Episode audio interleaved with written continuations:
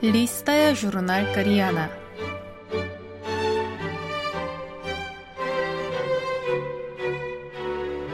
Дорогие радиослушатели, в эфире листая журнал Кориана. В этой передаче вы можете послушать самые интересные публикации журнала Кориана, которые издаются Корейским фондом. У микрофона Аня.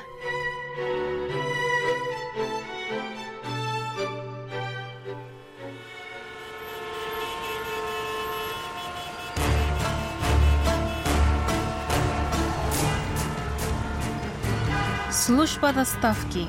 Лицевая и оборотная сторона процветающей индустрии. Главная тема номер два. Один день из жизни рыцаря доставки. Часть вторая.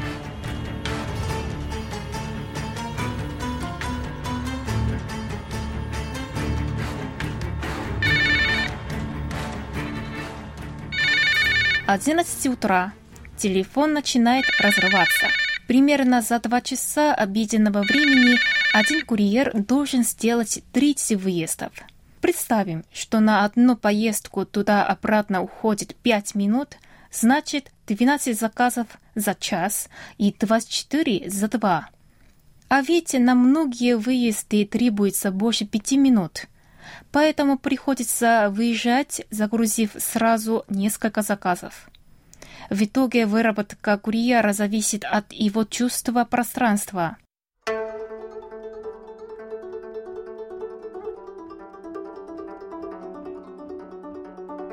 Нужно в голове соединить в один маршрут адреса и нарисовать траекторию движения, которая позволит доставить максимальное количество заказов за минимальное время. Голова, она же не только для шлема, Грузоемкость мотоцикла ограничена, равно как и время на доставку.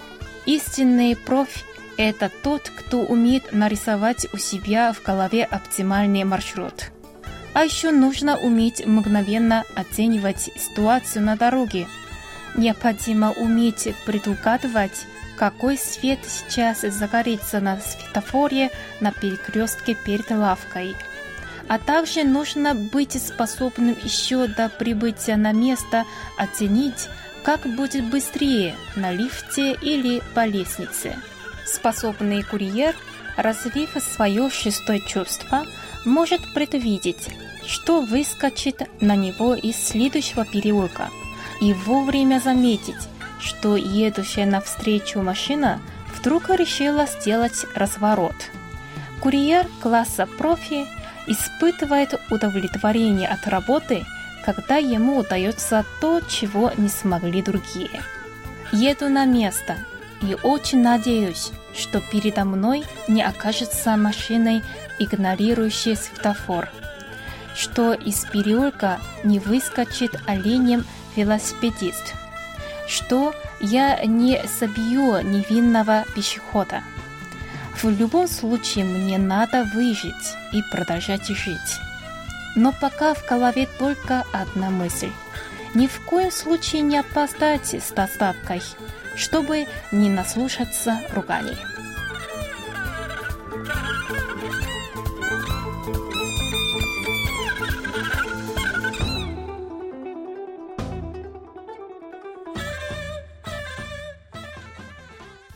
Первая доставка сегодня в офис, откуда всегда уезжаешь в паршивом настроении.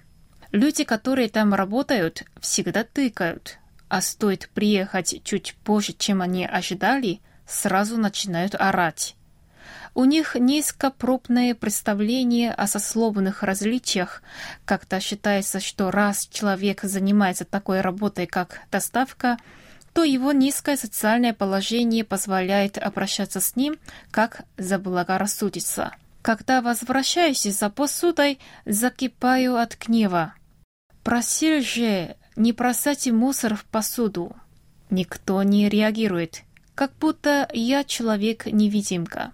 В этом офисе и тут толком не оплачивают. Платят один раз в месяц, но каждый раз, когда нужно поставить подпись в журнале учета, тянут, будто речь идет о какой-то серьезной сумме. А еще бывает, закажут четыре порции, а в журнале запишут, что было три. А когда приходишь в конце месяца за оплатой, имеют наглость орать. «Да тебе, отдам попозже. Думаешь, мы эти несчастные гроши зажмем, а?» Но в один прекрасный день они сбежали, не заплатив того, что накопилось. Мы с боссом, разозлившись, пытались выследить мерзавцев, но ничего не вышло. Сейчас заказы заранее оплачиваются онлайн, так что можно предотвратить такие инциденты. В этом плане эволюция системы доставки радует. Дальше на завод. Там всегда все носятся, сломя голову. Размышляя, выдается ли у них вообще минутка на еду, выставляю заказ, а выходя, замечаю, что у всех работников, которых встретил, красные глаза. Конечно, красные они и у меня, от поездок сквозь дым и пыль.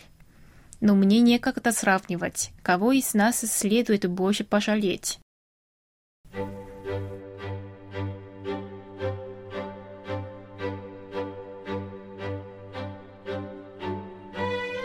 Ну, на этом я прощаюсь с вами.